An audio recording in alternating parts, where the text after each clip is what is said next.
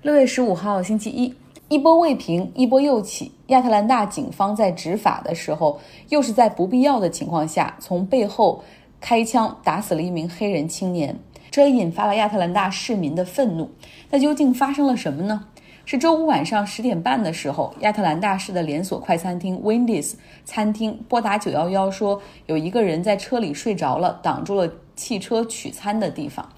随后，一名警察抵达之后，叫醒了睡在车里的黑人青年 Brooks。他二十七岁。他醒来之后呢，把车停到了其他地方，然后继续在车里睡觉。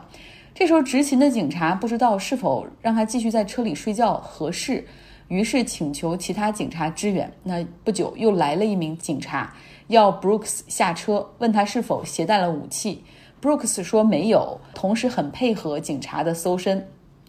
之后呢，警察又怀疑他酒驾，进行了一系列的测试，比如走直线、抬腿、眼睛随着手指来移动。警察之后呢，又对他进行了酒精测试。Brooks 一直都在说，他说我是喝了酒，呃，但是我如果你们觉得我不合适开车的话，我现在可以把车锁好，然后步行走到我姐姐家。我只想回家。那警察说不行，要测你的血液里的酒精含量。测试之后发现他的酒精含量过高。就准备以酒驾的罪名逮捕他，给他戴上手铐。从警方抵达现场到这个时候，已经过去了二十七分钟。Brooks 非常的配合，但准备戴上手铐的这个时候，Brooks 情绪有些失控，试图挣脱。那两名警察把他按倒在地，其中一人还用泰瑟那种电击枪去电击他。Brooks 一把抢过了他的泰瑟电击枪，然后还打了警察一拳，站起来就开始跑。哈。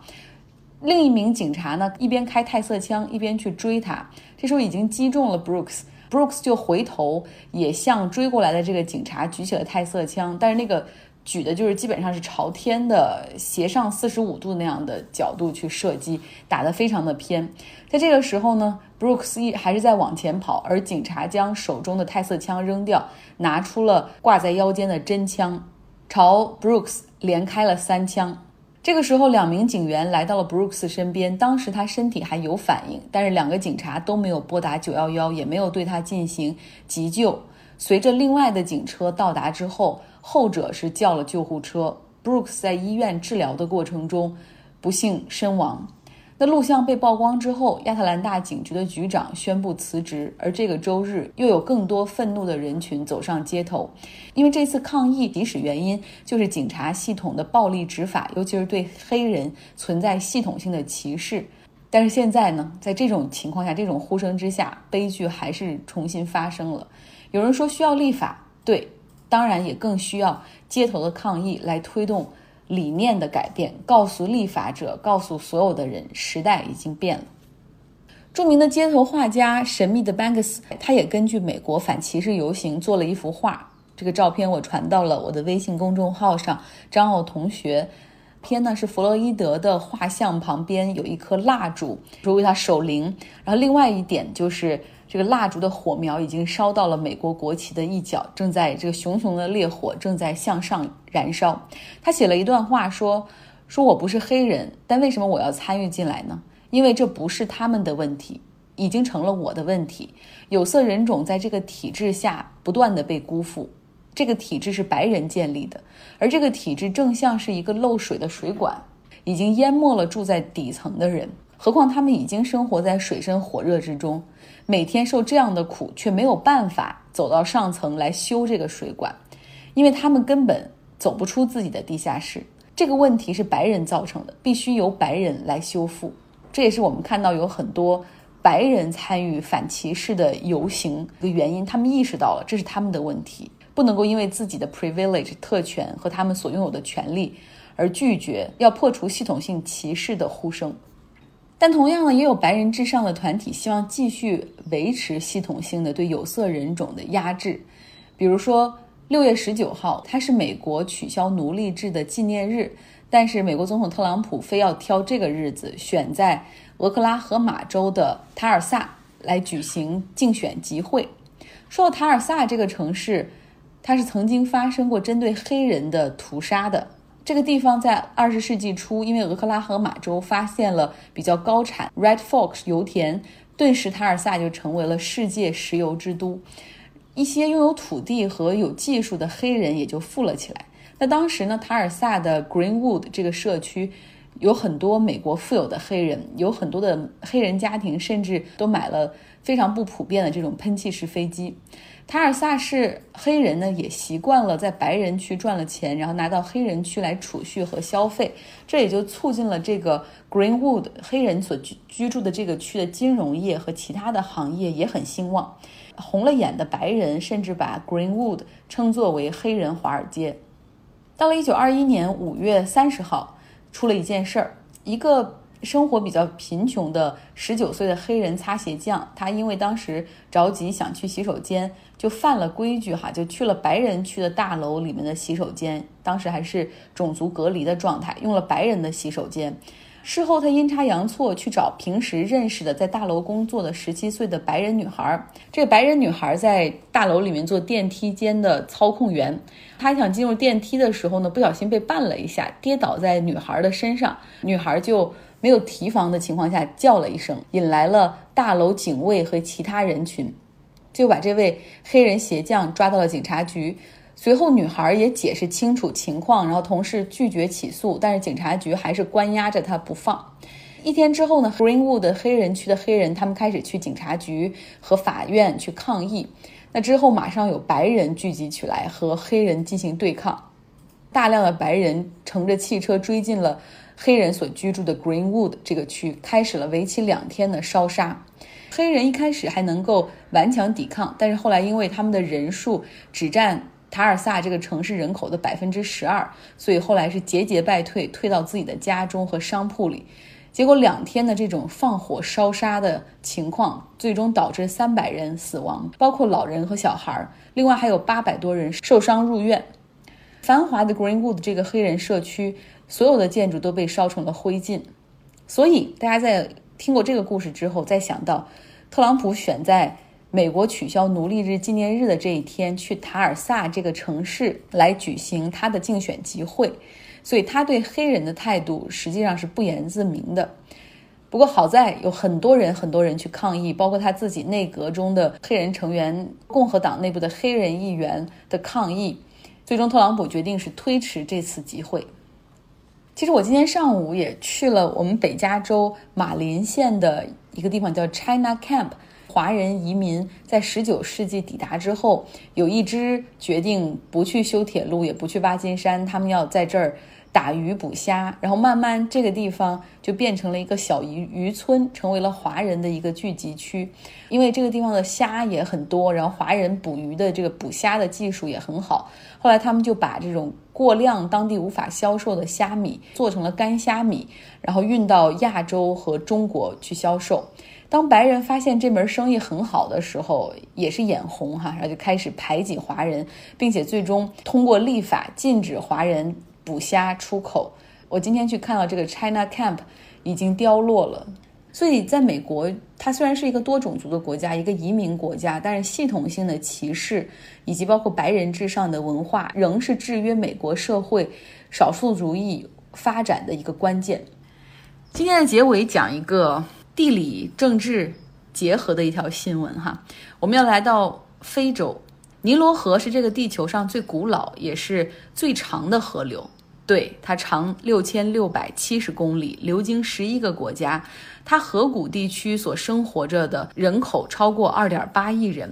不过，在水流量上来看，它是远不如亚马逊河和密西西比河那样水量充沛哈。亚马逊河是尼罗河水量的六十五倍，但是尼罗河呢，就是更长，而且它这个水流更稳定。就是因为水量有限。尼罗河沿途的任何截流，不论是用于灌溉还是用于建水坝发电，都会引起下游国家，主要是埃及的强烈抗议。所以今天给大家一个任务，就是打开地图，找到尼罗河，看看它流经的地区，它的走向是由南到北的。而且是有两条，一条是白尼罗河，一条是蓝尼罗河，来汇集到一起，经由苏丹流向埃及，在埃及的时候又形成了两个分叉，分别经由塞德港和亚历山大港，最终进入地中海。大家去看一下尼罗河。另外，我也在微信公众号张奥同学上传了一张。呃半岛电视台所制作的 GIF，就大家可以看到它的水流的情况。在埃及塞德港和亚历山大之间，这个地方叫做尼罗河三角洲，也是埃及的粮仓，是他们农业种地，包括棉花、大米、小麦、芒果、番茄、土豆等等。那埃及有四千万人口就居住在尼罗河三角洲的地区。尼罗河也是埃及境内唯一的一个淡水的这种水系，所以有人一直都说埃及在历史上能够繁荣哈，主要是尼罗河的馈赠。了解了尼罗河对埃及的重要性之后，我们来进入今天的新闻。埃及、苏丹和埃塞俄比亚他们之间外交关系很紧张，就是因为埃塞俄比亚正在修建一个非常大的水坝，叫做复兴大坝，预计在二零二三年的时候会完工。建成之后，这个地方如果要蓄水的话，会有一个超过一千七百八十平方公里的一个湖泊。然后用途呢有两个，一个是要发电。埃塞俄比亚，我今天一查也发现，他们的人口已经超过一亿了，但是大部分的地区还没有通电。他们想环保的这种绿色清洁能源发电，于是提出了要兴建这个大型水电站。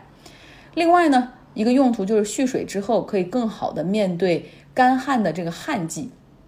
埃塞俄比亚自从这个水坝开工以来，他们下游的国家像苏丹，尤其是埃及，就表示出强烈的反对。多年来一直在进行谈判，但是始终没有结果。现在大坝呢已经基本完工了百分之七十了，埃塞俄比亚不可能说说停就停哈，哪怕埃及那边已经请来了他们的老朋友美国，一再向埃塞俄比亚施压。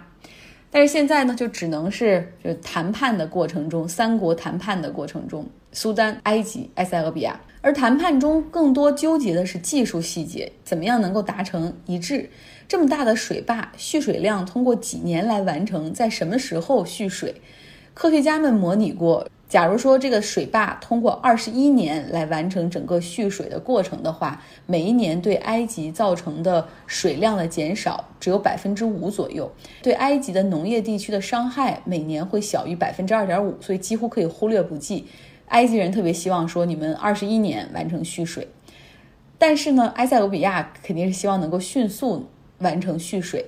假如说，如果按照埃塞俄比亚所希望的，在四到五年之内完成蓄水的话，那么在下游地区，埃及每年会损失的水量是百分之三十六，同时它农业产区每年会有超过百分之五十的损失，所以谈判就集中在这样的技术细节：多少年完成蓄水，大家能够满意。另外，埃及还提出说，必须只能在雨季的时候蓄水，这样对我们影响会小一点。埃塞俄比亚完全不同意攻击埃及，就是说，你当年修建全非洲最大的阿斯旺水坝的时候，你从来也没有评估过对你尼罗河三角洲可能带来的经济伤害和自然伤害、生态伤害。而且就是因为你建了这个阿斯旺水坝，每年尼罗河百分之十二的水就这样白白蒸发掉了。埃及的这个阿斯旺水坝曾经出现在我们的至少我那一年的英文教科书中，哈。它是非常的巨大的，但是因为技术的问题，发电量却非常的有限。目前埃及全国只有百分之七的发电量是用这个水力发电来完成的，大部分都还是不清洁的化石能源来发电。那么又有一个问题了，尼罗河究竟是谁的呢？有一条途经这么多国家的河，归属究竟是谁呢？尼罗河途经的国家曾经大多都是英国殖民地，所以在一九二九年的时候，刚刚独立了七年的埃及就和英国签订了一个尼罗河水的协议。英国代表着上游的他当时的一些殖民地国家，像乌干达、坦桑尼亚、苏丹。然后呢，为了能够保证埃及棉花种植业的发展，棉花是非常的耗水的。那英国企业在棉花种植业有很深的利益哈，所以当时英国就同意在这个合同中标出说，尼罗河是属于埃及的，上游的任何国家要修建灌溉水坝，埃及都可以有一票否决权。到了一九五九年的时候呢，埃及为了拉拢苏丹，将尼罗河水百分之二十二的拥有权给了苏丹。但到了七十年代之后，尼罗河其他沿岸的国家都拒绝承认这样的一个协议。但是现在呢，连埃及一直试图拉拢的苏丹也不愿意和他站在一起了，因为苏丹政府看到了自己的利益，就是埃塞俄比亚如果修建了这个水坝之后，可以有效的帮他们控制洪涝灾害。这个洪涝灾害其实也是一把双刃剑，坏的当然是会造成大量的损失，它的好处呢，就是会让农田变得肥沃。那再多说一句哈，当我们想到尼罗河提供的是水源以及可以发电的水利之外，别忘了尼罗河还是其他生物的栖息地，大概有八百种的鱼就生活在尼罗河里。那鱼呢，又是尼罗河生态的一部分，它的上下游还有鸟类、昆虫以及微生物的系统。所以，人和自然到底怎么样能够达到一个平衡，又是一个新的问题摆在非洲人的面前。好了，今天的节目就是这样。欢迎继续把我的节目分享给你的朋友和你的各种各样的群组祝大家这一周有一个愉快的开始。